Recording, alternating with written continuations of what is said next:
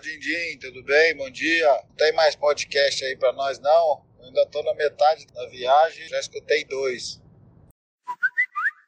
Ô, Portinho, eu tô em dívida, né? Vamos ver se eu tenho coragem de chegar em casa hoje, meter a cara no computador e editar o episódio. Tem um que tá no forno, 5, 6 horas que eu sentar eu, eu acabo ele. Quem sabe amanhã tem, Portinho? Vamos ver.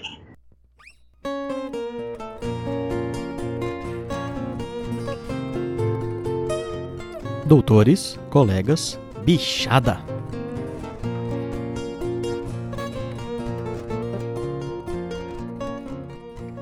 Diretamente da cidade morena, eu sou o Dindim e vocês estão ouvindo o 17º episódio do Exalcast, o podcast feito por, com e para exalquianos.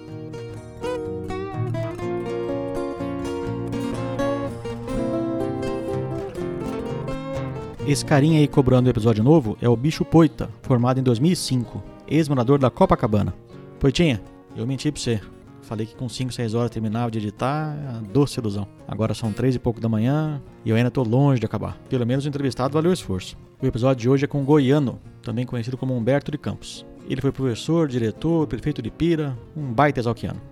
Para terminar a apresentação do Goiano, eu preciso da ajuda do Xavier, que é um outro bichão, bem mais bicho que o Poita, mas é bom também. Agora tá um pouco tarde para ligar. Eu liguei um pouco mais cedo, só que ele não atendeu, deve estar dormindo. Eu ligo amanhã, amanhã, né? Hoje. Eu ligo quando eu acordar. Aumenta o som aí que daqui a pouco eu volto.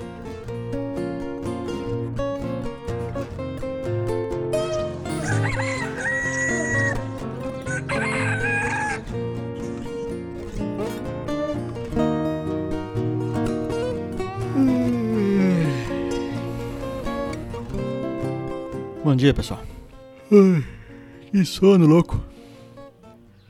Bora ligar pro Xavier.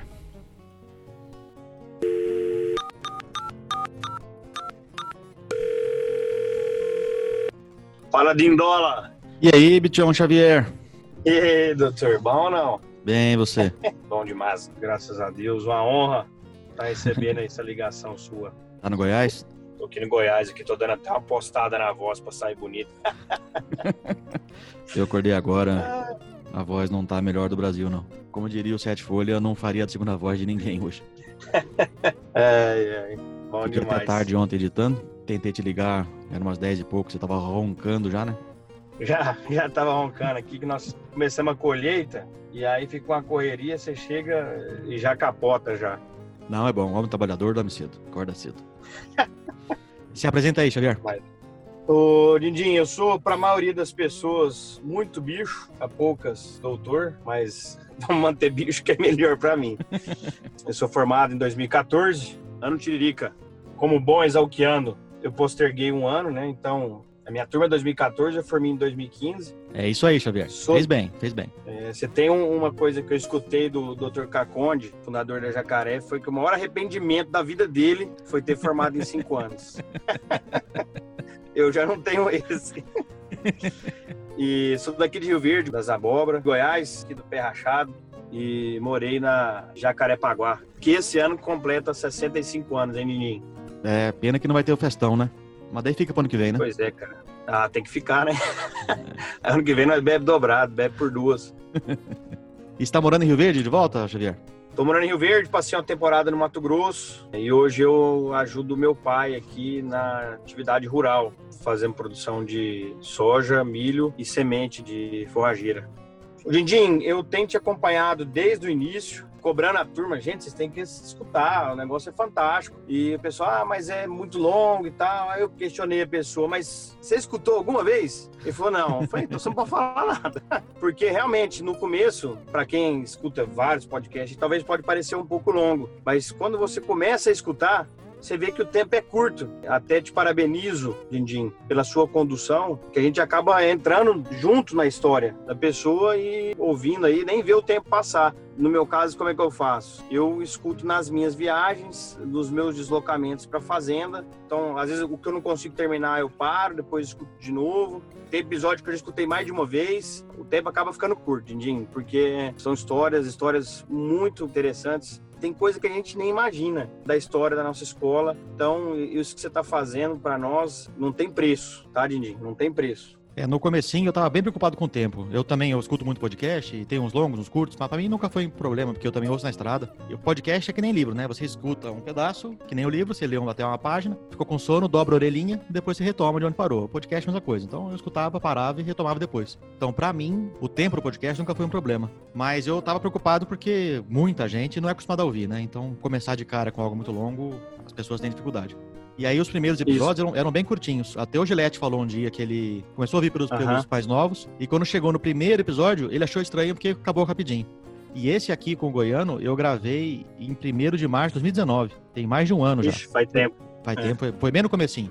E ele não é longo, ele é curto eu tava aprendendo ainda, tava sem jeito de fazer entrevista, como no caso do Cano, por exemplo, que eu já tava mais pronto, né? Puta, no Cano foi uma, um mergulho na história política brasileira e da escola fantástica. E a memória sua e a do Cano é uma coisa assim, fora da casinha. O cara lembrar o nome da rua, o nome completo da, das pessoas é uma coisa fenomenal. É, e o Goiano tava assim também. A vantagem quando o entrevistado é bom é que o entrevistador pode não ser tão experiente, né? E o, a entrevista com o Goiano, ela só rolou por sua causa, né? Você que fez o contato, falou com ele antes, avisou que eu ia ligar. Por que, que você indicou ele para entrevista? Dindim, primeiro que eu sou um, um apaixonado pela escola e, e, apaixonado pelas pessoas que passaram por lá, principalmente a turma mais velha, tenho um respeito enorme e uma consideração porque a escola é o que é hoje pelas pessoas que passaram por lá. E o Goiano é primo primeiro da minha avó, que teve uma história muito bonita lá e foi quem me recebeu. E a gente aprende muito na escola é, a devolver para a sociedade, né? Tentar ao máximo fazer isso. E o Goiano seguiu isso à risca, né? Foi professor da escola, um baita de um professor, aliás, foi diretor da escola, foi prefeito de Prescaba e não parou por aí, acabou se dedicando também à EP, então é um cara que devolveu não só para a escola, como também para a sociedade piracicabana. Quando eu o conheci, ele me contava diversas histórias dos trotes da época, tentava acalmar minha mãe, que foi difícil. E, Sua mãe tava com é medo é do, do filhinho novinho, inocente, morando em Piracicaba? Nossa senhora, tinha um medo danado. Aliás, tem algumas histórias aqui, mas é, fica para próximo é, de como é que foi esse medo dela aí. Uma verdadeira aventura para mim. E o Goiano então tentou dar uma amenizada. Ele contava algumas histórias e eu descobri que quando ele foi diretor da escola, ele morava da chamada que era a casa do diretor. Devia ser uma loucura. Ele falou: não, realmente era uma loucura, porque a casa vivia aberta e ele foi o último, né, Dindim? Se eu não estou enganado. Foi isso mesmo? Isso mesmo, ele foi o último diretor a morar lá e o diretor que sucedeu ele, o Joaninha. O Joaninha não conheci. O Joaninha é o João Lúcio de Azevedo. Ele é bicho do Goiano, formado em 59. Então eu imagino que tem de história dos outros diretores também, né? Que o Goiano, por aquela casa. Teve um ano que o Goiano fez o churrasco de quinquênio dele lá na casa. Ele pegou o quadro dele de formatura que estava no prédio central levou para casa, né, para ficar ali na entrada. O ah. churrasco de quinquênio dele foi lá na casa. Olha só que privilégio. dentro da casa e de, de fato dentro da casa deles mesmo. Dentro né? da casa dele e dentro da escola, pensa, um baita lugar, né? É, tempo que não volta mais, hein, Didi? Não volta, não, não pode mais ter festa na escola, infelizmente. Eu ainda peguei churrasco de bicho lá no, no restaurante dos professores, quinquênio no ginásio. Eu, eu não peguei, não. Na minha época já não tinha. Mas assim, ali na divisa já podia. Então a gente montava um bar na esquina da Atlética. A gente montava os bar né, da CI ali na esquina. Queres já algum recado pra turma que tá ouvindo? Um recado pra turma que tá ouvindo. Rapaz, queria mandar um abraço. Manda um beijo, um abraço pra quem, bicho? Um abraço pra minha mãe que tá me escutando aí agora, pra turma de Rio Verde, pra turma da Jacaré. É, mas, Dindinho, eu queria deixar um recado, na verdade, para os exalquianos mais novos, que às vezes não têm noção nem a dimensão do que é Luiz de Queiroz. Eu sou um cara apaixonado pela escola e pelas pessoas que passaram por lá. Então, o meu recado para a turma mais nova é que realmente deem valor a todas as pessoas que passaram por lá, porque é uma coisa que não tem nenhum outro lugar. Pelo menos eu não conheci, Dindinho. É uma família mesmo que se ajuda, que incentiva, que preocupa um com o outro. E a gente depende muito dessa turma mais nova conseguir manter essa corrente forte e unida. Então, meu recado é para eles, né? Que é uma geração já bem diferente. Eu mesmo peguei uma transição muito grande na escola, que foi a entrada do WhatsApp, né? Que eu estava já no quarto, quinto ano. E foi uma mudança drástica, assim. Apesar de eu ser um cara novo, é, eu vejo que hoje os tempos já estão bem diferentes, sabe, Dindim? Igual no começo não tinha, né? Tinha celular, mas assim, a gente se pegar era conta era cara, não tinha WhatsApp, né? não tinha tanta tecnologia, a gente ainda usava muito fixo, né? Então, tinha N trotes que a gente passava por telefone. Os melhores era da época das matrículas, né? Quantas vezes eu me lembro muito de ligar na, pro meu colega Teves lá pra Cantagalo, imitando a voz de um pai de um bicho, né, como se ele tivesse pegado o cartãozinho, e pedir pra ele ficar na porta da República, porque ele não tava achando a República. E aí eu ficava ligando várias vezes. É, cara, era divertidíssimo. Agora tem localização, tempo real, e aí já não dá pra fazer as mesmas Não coisas. dá mais.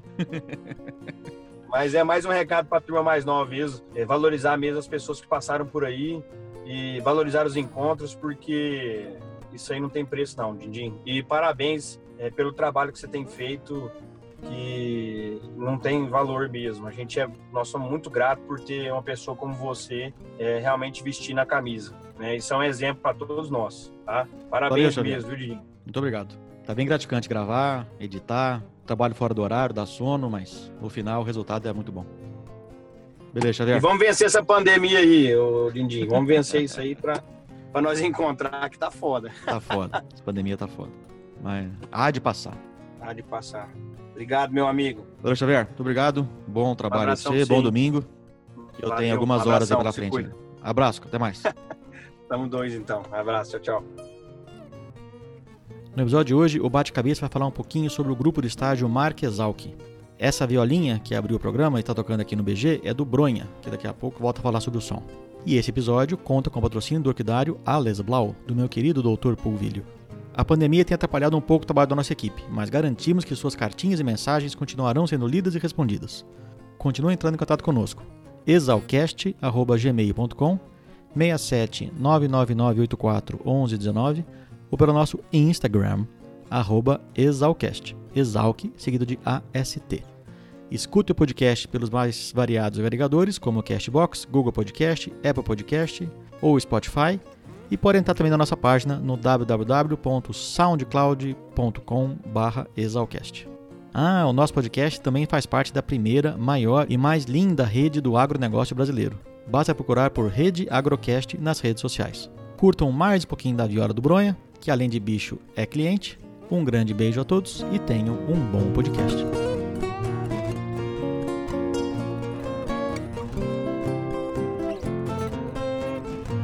Pessoal, tudo bom? Quem fala é o Bate Cabeça ou Gabriel Espessoto. Sou morador da República Biosfera, curso de administração, sou da turma ingressante de 2018, turma de formatura F21. Estou aqui para divulgar um pouquinho do grupo que eu sou presidente, que é o Marquesalc, o grupo que é coordenado pelo professor Eduardo Eugênio Spers. Foi fundado em 2011, grupo então, de extensão em marketing e gestão, com a missão de gerar e disseminar conhecimento de marketing entre os membros e a sociedade. A gente faz isso através de pesquisas, cursos, treinamentos, eventos, projetos de consultoria, publicações online, visitas técnicas. E a gente tem o objetivo então de formar uma nova geração de inovadores na área do marketing com ênfase em alimentos e agronegócios. O nosso grupo é muito conhecido pelo EMAA, que é o nosso evento anual, e pelo COMA, que é o Congresso de Marketing, Alimentos e Agronegócios, que acontecem simultaneamente. Esse ano vamos dar uma diversificada e vamos realizar o AgriMarketing Competition, que é uma competição de planos de marketing no agronegócio, onde qualquer universitário de qualquer tipo de universidade pública ou particular pode estar participando. Além disso, nosso processo seletivo vai acontecer no dia 22 de agosto, de forma online. E para mais informações tanto do processo seletivo, tanto do AgriMarket Competition e também sobre o nosso trabalho, vocês podem nos acompanhar através do Instagram, arroba Grupo pelo Facebook e LinkedIn, apenas digitando Marquesalc vai aparecer a gente lá, e pelo site www.marquesalc.com.br. Muito obrigado!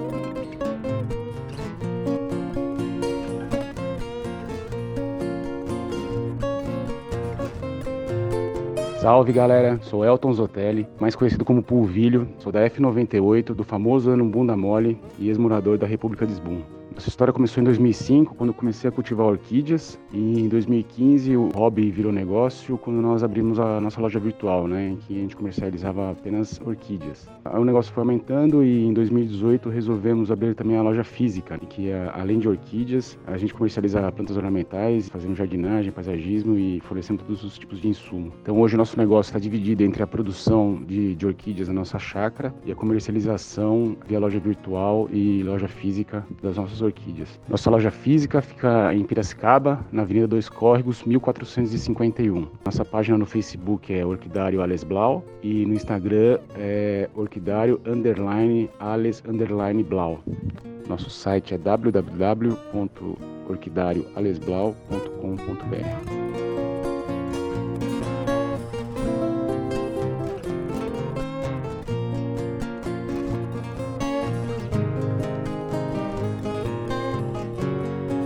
Doutor Dindim, tudo jóia?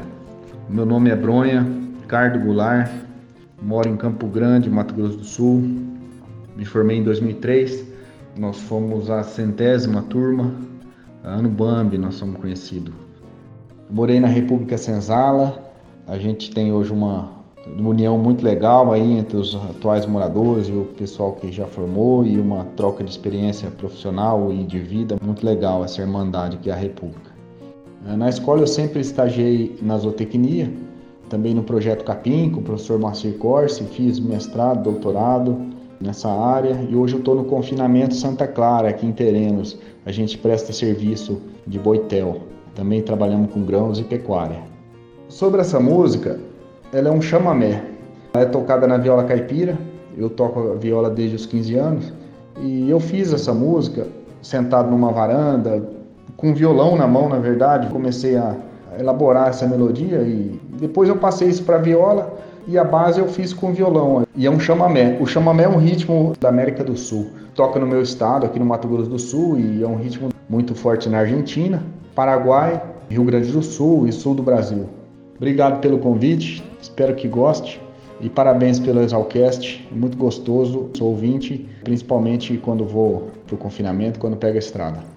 Saudações senzalianas a todos os senzalianos que estiverem me ouvindo aí, né, ouvindo Dindim. Um abraço aos meus colegas aí.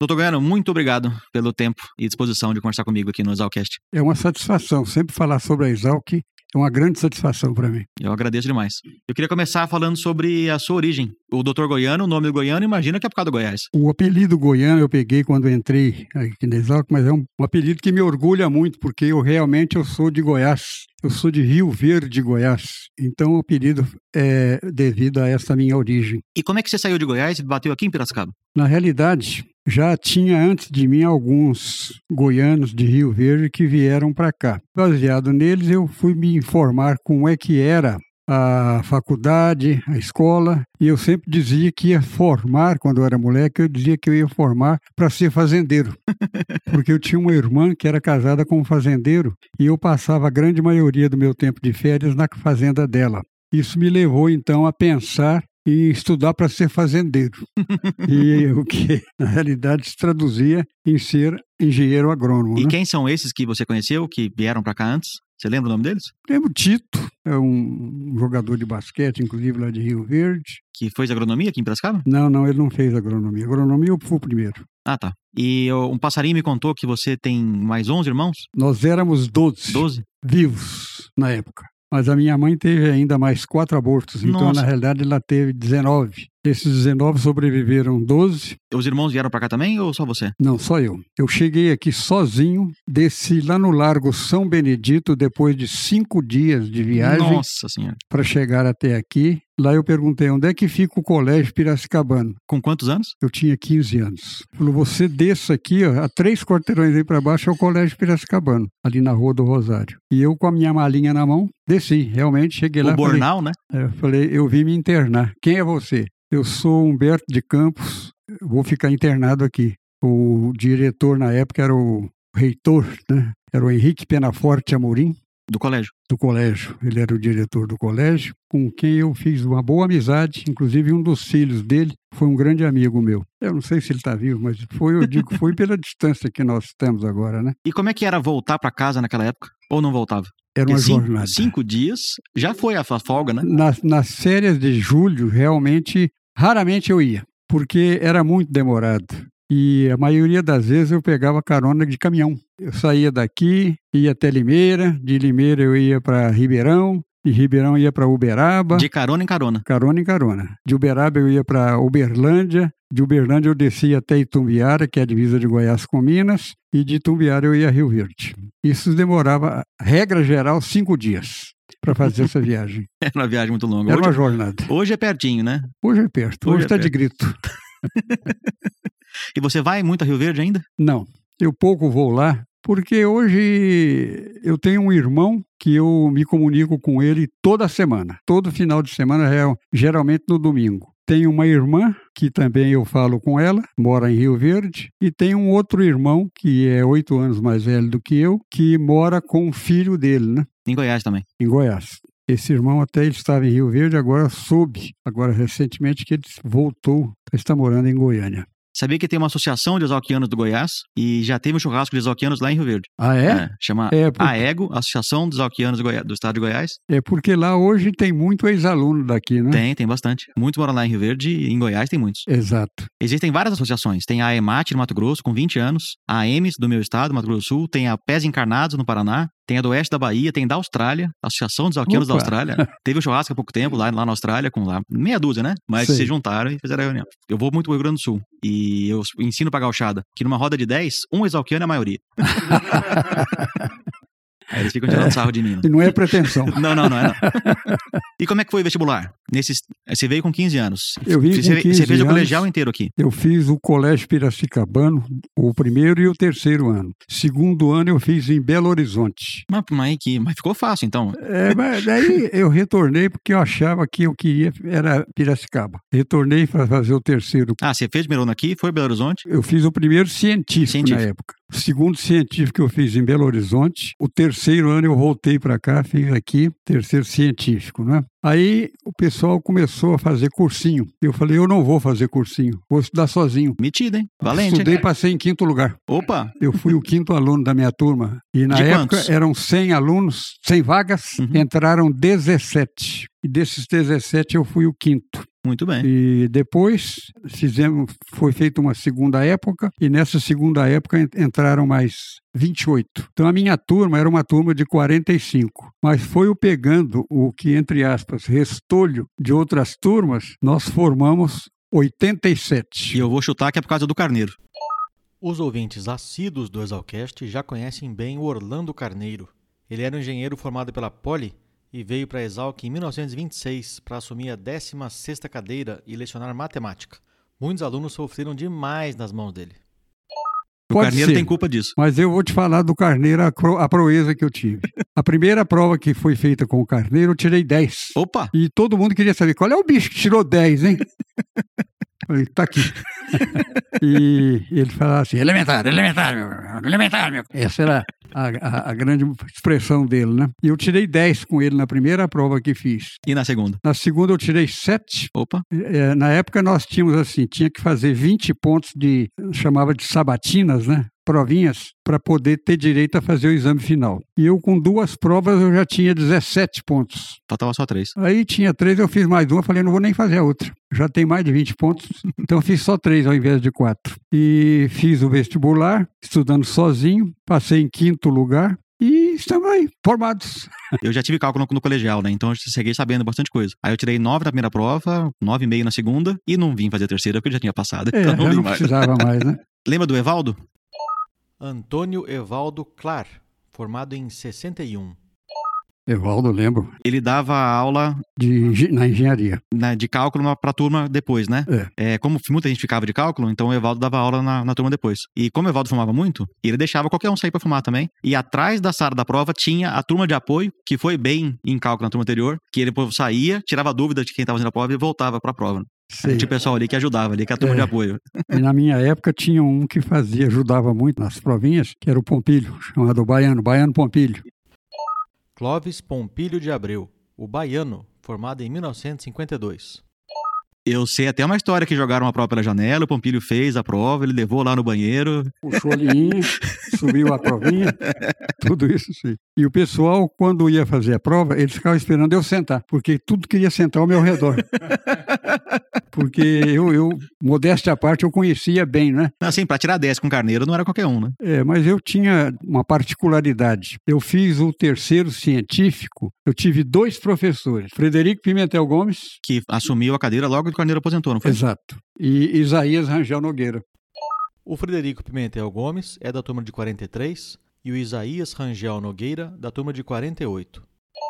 E os dois foram meus professores no Piracicabano. Ah, antes de entrar na escola? Antes de entrar na escola. Então, quando eu entrei, tudo isso para mim não tinha novidade. eu Frederico... fui ver novidade em matemática, no, em cálculo, no segundo semestre. Primeiro semestre eu sabia tudo já. E o Frederico era bravo também, não era? Era. Era não era que nem o Carneiro, mas era bravo também. Era bravo. Mas eu me dava muito bem com ele e nós éramos muito amigos. Eu... Vocês chegaram a ser colegas com professores? Fui, fui. Sim, com professores. professor fui. Eu era subordinado a ele, né? Ele era o, o chefe, eu, Pompílio e Isaías. Nós éramos os três chamados assistentes, né? Mas o, o Pompílio também virou professor? Virou. O Pompílio foi professor. E como é que o Pompílio... Clóvis Pompílio de Abreu. Vou te contar uma passagem de cola muito interessante. Essa aí é o seguinte: numa aula do PISA, Salvador de Toledo Pisa Júnior, formado em 1921. Zoologia, né? Era zoologia. Ele ficava lá na frente, tinha um aluno colando. Ele saiu quietinho e tal, sentou atrás do aluno, cutucou o aluno, passa a cola, passa a cola. pera aí, rapaz, pera, pera, pera um pouquinho, tô acabando aqui. Né? Daí a pouco o aluno fez, passou a cola para ele e falou, agora passa a prova. Essa é do Pisa. Como é que foi o período de graduação? Durante a, as aulas? Você morou em República? Morou sozinho? Morei em República, morei em pensão. Aqui tinha uma pensão onde moravam muitos estudantes da Exalc. Pensão da Dona Tereza, pensão da avó, era na rua 15. Ela virou avó de muito aluno? Pegou esse apelido, pensão da avó. E o marido dela era um feito até interessante, chama Zulino. Eu tinha muita amizade com eles. Inclusive, teve uma passagem que eu tomei um pito dela, valente, porque eu dependia de fazer os pagamentos para poder fazer os exames finais. E um dia eu estava meio acabrunhado, assim, tá? Falei, o que está acontecendo com você? Falei, ah, dona Tereza, o meu dinheiro não chegou e eu não vou poder fazer o exame. Menino, você é burro! Tá aqui o dinheiro, vai lá pagar. Ficou brava comigo, né?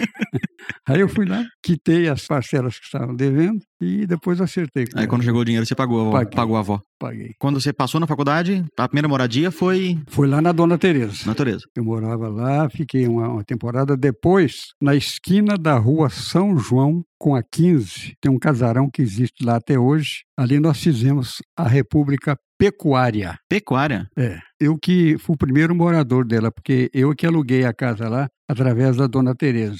Mas o meu filho está me lembrando aqui o seguinte, de uma passagem com o professor Marden, na época. Jesus Marden dos Santos, formado em 51. Professor de meteorologia. E eu falei uma coisa lá, uma afirmativa, ele falou, tá errado. Eu falei, tá certo, tá errado, tá certo. Eu tô falando pra você que tá errado, e eu falo pro senhor que tá certo. Aí ele falou, tô te testando.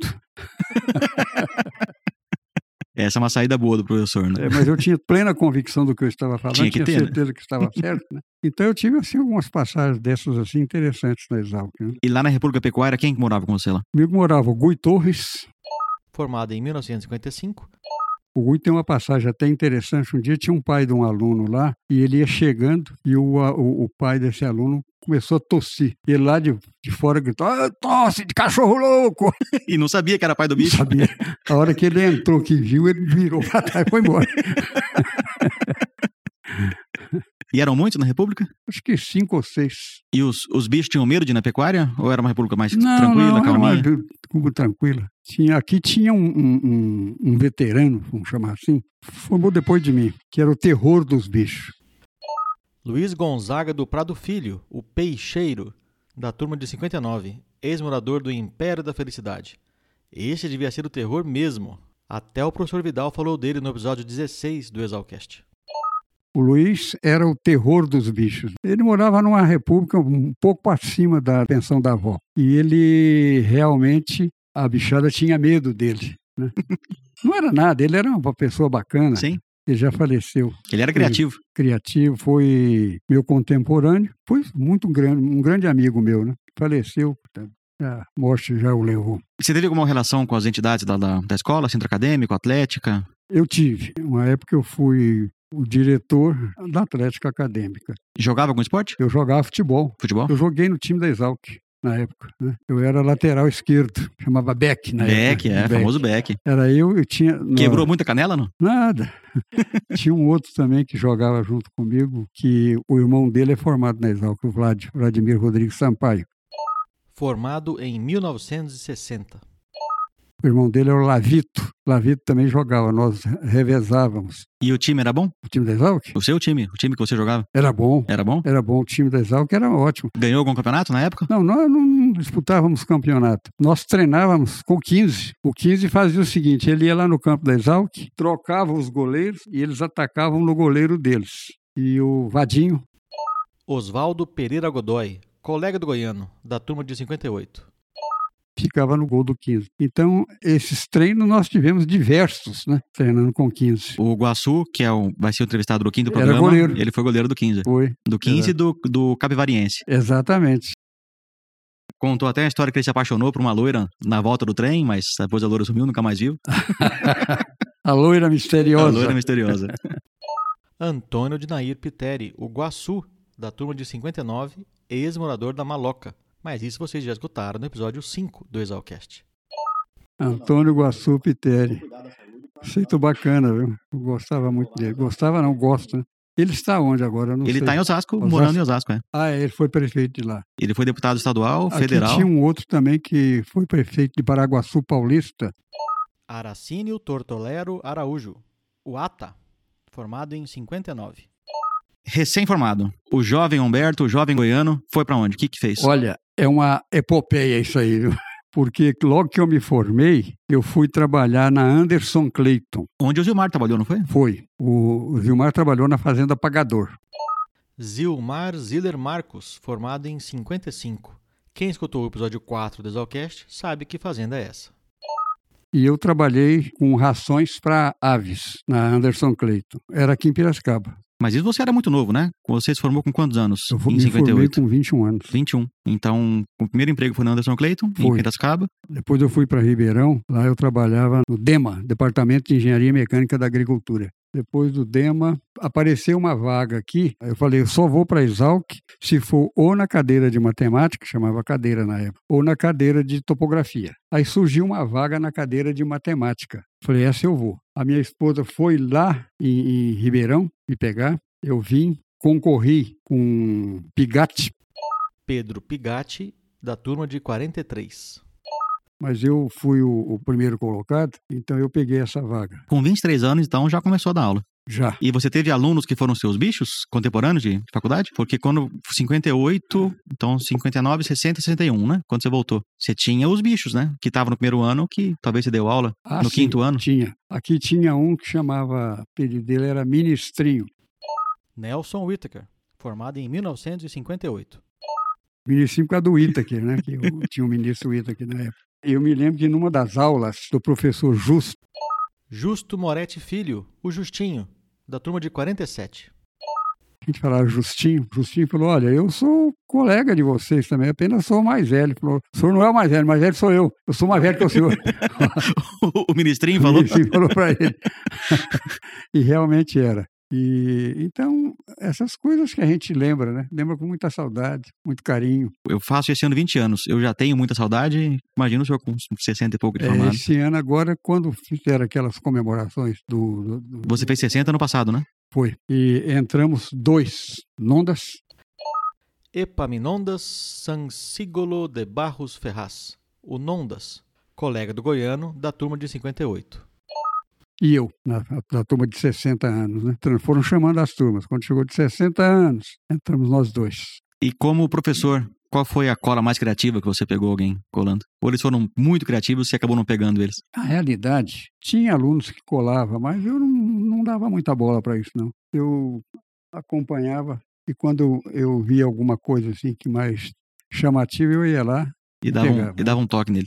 Teve um caso interessante. Aqui tinha um aluno que nós estávamos dando uma prova e ele era aluno. E ele começou a, ficar meio inconveniente. E eu o chamei. Aí ele veio na frente nisso, a dona Laide, que era nossa copeira, ela ia entrando com uma bandeja de café. Na sala de aula, isso? Na prova. Ah, durante a prova. É, durante a prova. Mas que luxo, hein? Você dando prova e o cafezinho vinha, vinha com a copeira? Vinha. Hoje não tem mais isso. Não, não tem. Ele veio e falou assim: uh, tomar um cafezinho? Ah, quero sim. Foi lá para casa, tomou um cafezinho e voltou para Falei, você é cara de pau mesmo, rapaz. E a bronca que você dá nele se perdeu, né? Porque como é que dá bronca nessa é, não hora? Tem né? jeito. Essa hora não dá mais para dar, dar bronca, né? Então são esses casos assim que vão se acumulando e se somando e forma a minha história da Exalc. E como é que foi chegar a ser diretor? Eu fui diretor em 87 87 a 91. a 91. Você chegou a trabalhar com o Joaquim? Eu fui o vice. Foi o vice do Joaquim. Quando ele era diretor, eu era o vice. O meio quilo, lembra do apelido dele? Não? Ele contou que É. quando ele chegou, quem que levou ele pra almoçar o cano? Joaquim José de Camargo Engler, o meio quilo, formado em 1964, ex-morador da Casa do Estudante, e Roberto Cano de Arruda, formado em 63, ex-morador da Vai Quem Quer. Foram os astros dos episódios número 2 e 12 do Exalcast. Levou ele pra almoçar na República, e daí durante o almoço lá, ele era muito magrinho, né? Pequenininho. Perguntaram, ô bicho, quanto você pesa? Ele falou, 49,5. Aí o meio.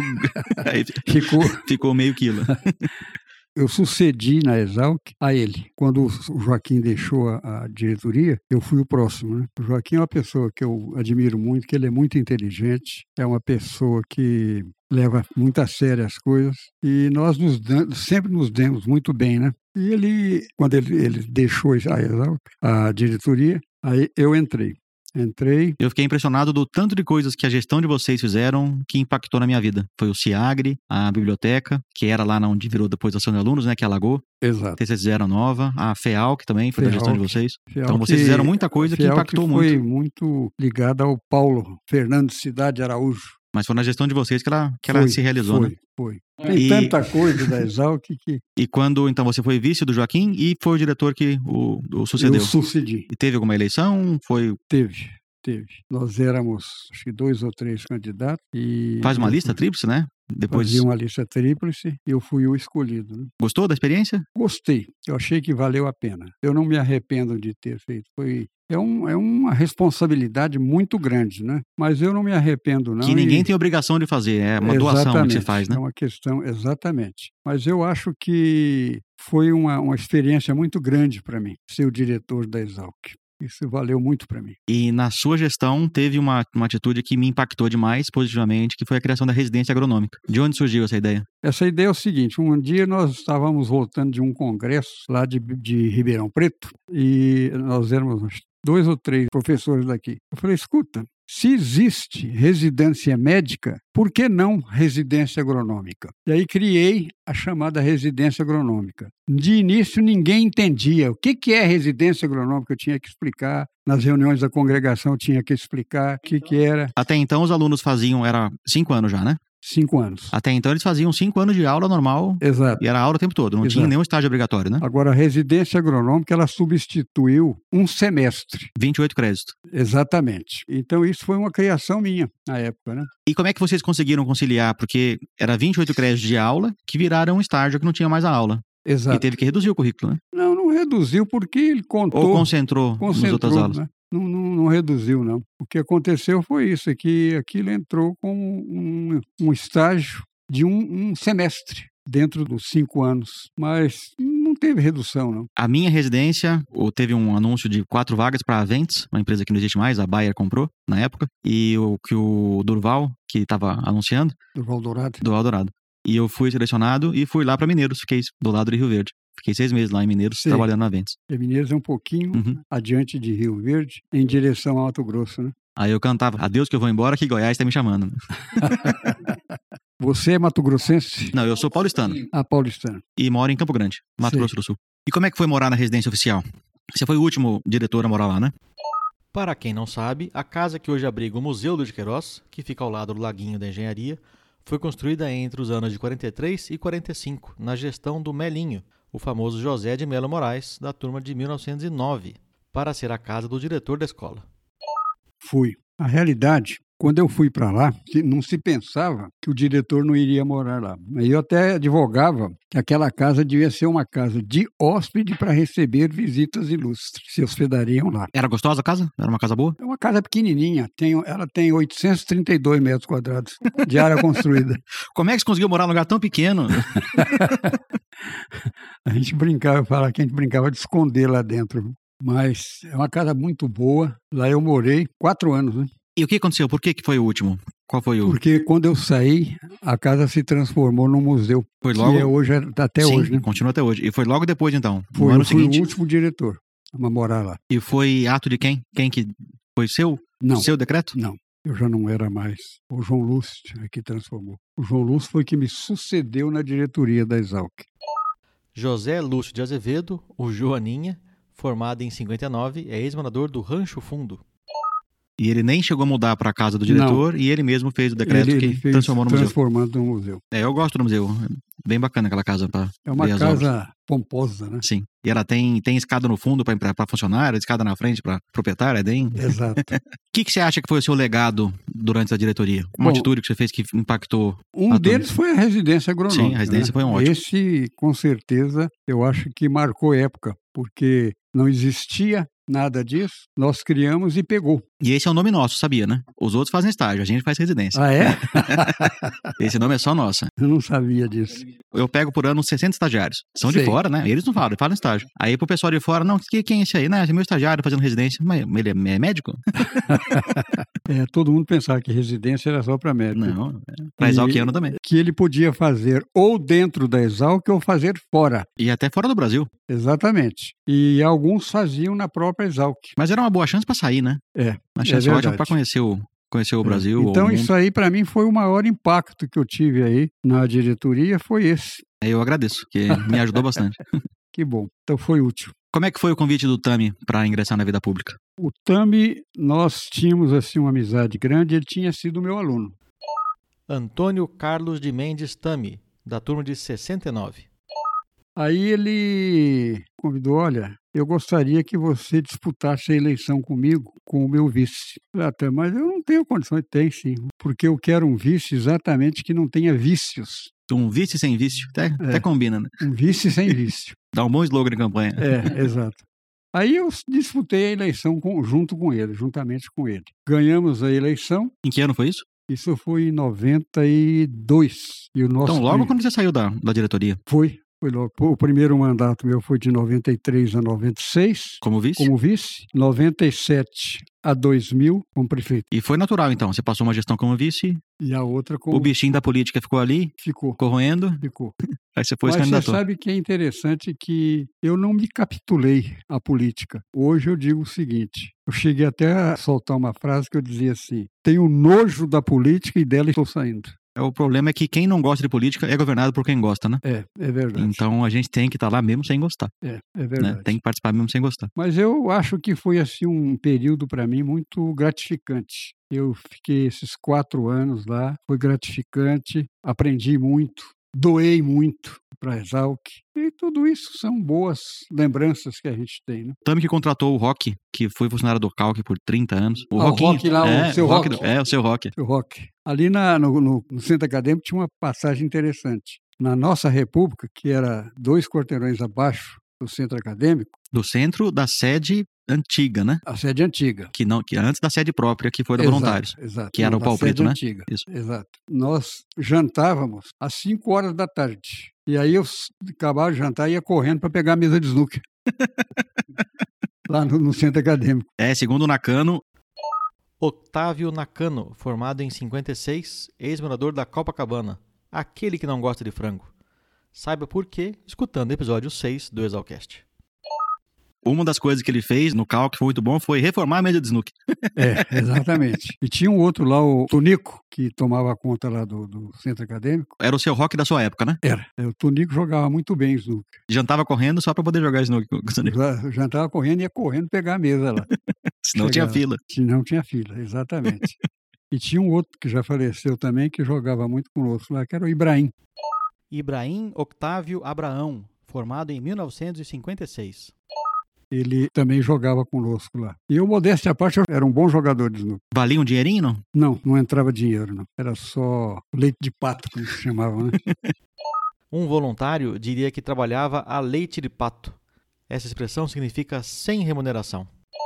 Agora a gente está começando o ano, é, então, primeiro de março, na gravação aqui. E as aulas começaram recentemente e os bichos estão iniciando. Caso algum escuta, você tem algum recado para eles? Não, eu só digo o seguinte, que eles estão realmente sem qualquer bairrismo, ingressando na melhor escola da América Latina. Sem qualquer bairrismo. É, não tem bairrismo nisso, não, é uma realidade. Né? E espero que eles possam ter essa oportunidade de aproveitar bem e sair com uma boa formação. Esse é o recado que eu dou os ingressantes. E, enfim, Qual era um professor que você tinha mais, mais contato quando aluno? Ah, eu tinha contato com todos. Se bem que naquela época, você, para falar com o professor, você ensaiava, né?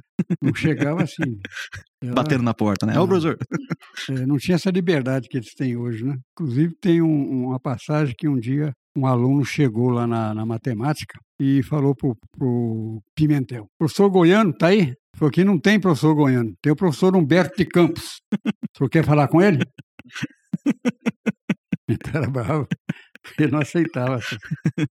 E depois de você veio uma família de alquenos? Eu perdi o mais velho. Uhum. Então, pela ordem cronológica aí. Patrícia, que fez economia doméstica, hoje ela está na Alemanha. O Marcelo, o Rodrigo, ele começou em Jabuticabal, se transferiu para cá. Patrícia Maria de Campos Vasconcelos, da turma de 89, Marcelo de Campos, o Pistolão, formado em 95, e Rodrigo de Campos, o Bagaço, formado em 97. E tem uma filha, Isa. Isa é formada em Educação Física. Eu tenho um genro, ele é neto do Filipão. Neto do Filipão? Que dá nome ao Gramadão. Exatamente. Filho do Edmar. E você tem um sobrinho, o Xavier? Philip Westin Cabral de Vasconcelos, o Filipão, formado em 1912. Edmar Furquim Cabral de Vasconcelos, formado em 1955. E Gustavo Bernard de Andrade, o meu Bichon Xavier, formado em 2014, ex-morador da Jacarepaguá.